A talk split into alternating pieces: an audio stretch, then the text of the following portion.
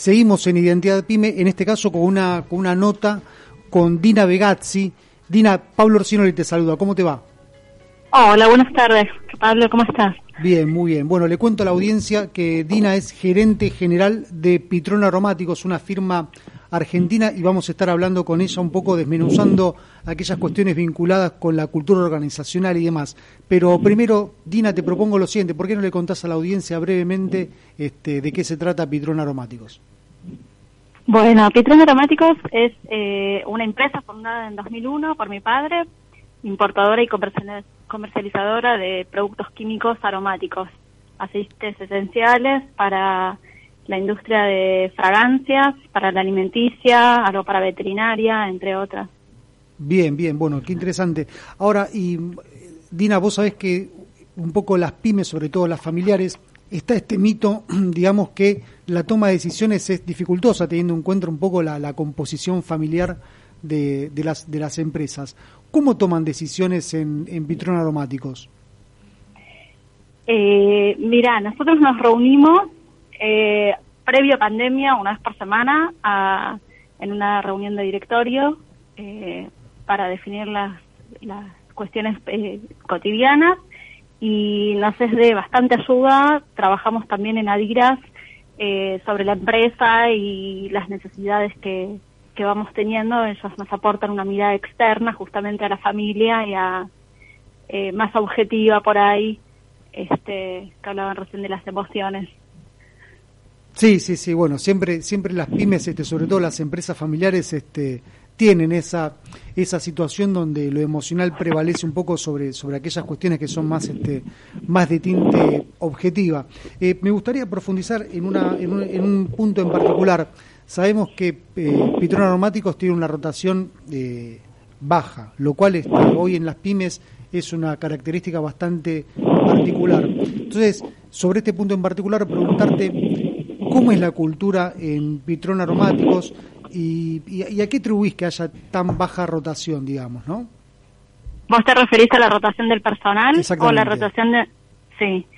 Eh, la, el personal está muy comprometido realmente con la empresa, nosotros eh, tenemos especial cuidado para con ellos, es como una gran familia que, que construimos a puertas abiertas y teniendo en cuenta las necesidades de cada uno en este contexto en particular, hoy por hoy tenemos gente en casa, licenciada, ya sea por la edad o por cuestiones de salud, eh, teniendo siempre en cuenta lo que eh, el personal como persona en primera medida puede estar necesitando, cuidando. Bien, o sea, es una, es una empresa que, digamos, aparte de tener un objetivo netamente comercial, también contiene un poco a los empleados en una situación tan particular como la que estamos viviendo, ¿es así? 100%, sí. Bueno, bueno. Eh, Dina, y quería preguntarte también por temas vinculados al, al producto. Em, ¿Qué es lo que define un poco a Pitrón Aromáticos en relación con, con, el propio producto? ¿Cuál es el diferencial de la organización en relación con el producto? Nosotros creamos materias primas que se fabrican en el exterior. Nada de lo que vendemos, comercializamos, o la muy amplia mayoría en realidad, se fabrica en el exterior. Y el diferencial es la calidad. La calidad por sobre todo y que son materias primas 100% puras. Eh, eso es algo que nos diferencia o nos caracteriza. Bien, bien. Eh, Dina, te cuento, eh, me acompaña conduciendo, no en el estudio, yo estoy en el estudio, pero me acompaña siempre Martín Yechua, él está eh, por Skype, pero quiere participar de esta, de esta conversación con, con nosotros y bueno, te va a estar, ahora te va a estar preguntando algo. Martín. Sí, hola, ¿cómo estás, Dina? ¿Cómo andas, Martín? Bien, te quería consultar acerca de, por un lado, el tema de comercio exterior, cómo, cómo si, si, ha cambiado la composición en cuanto a, bueno, ahora en estos últimos meses, y por otro lado, también saber cómo estaba compuesta la estructura de la empresa, cuántos empleados tienen y demás.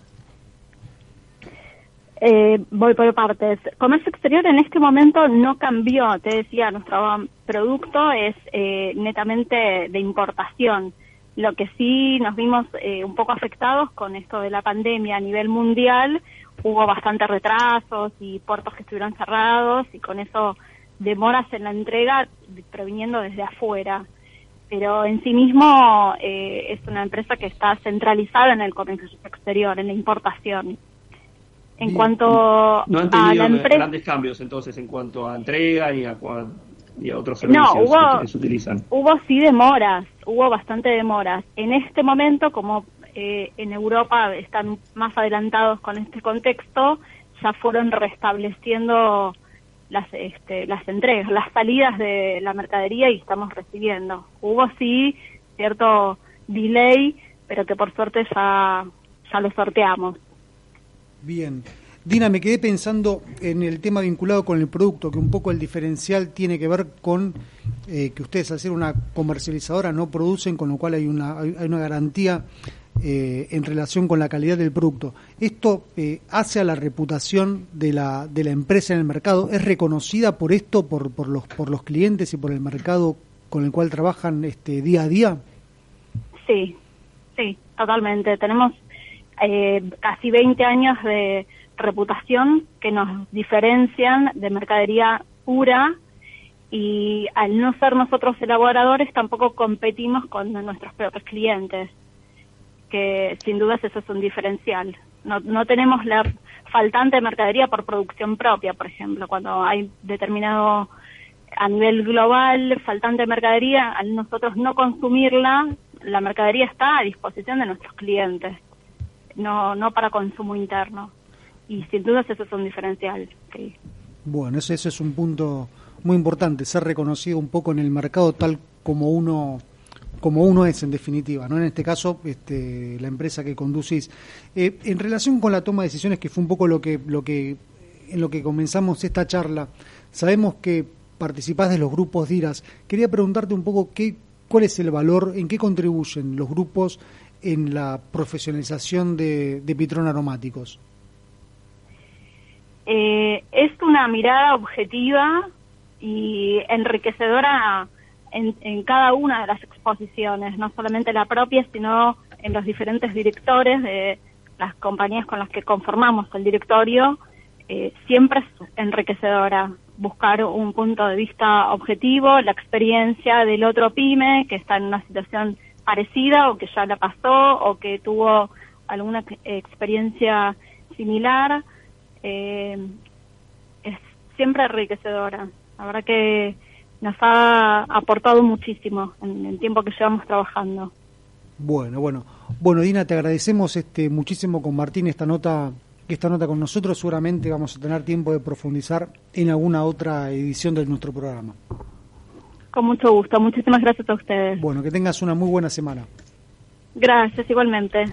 Bueno, pasaba así entonces por identidad PYME Dina Vegazzi, gerente general de Pitrón Aromáticos.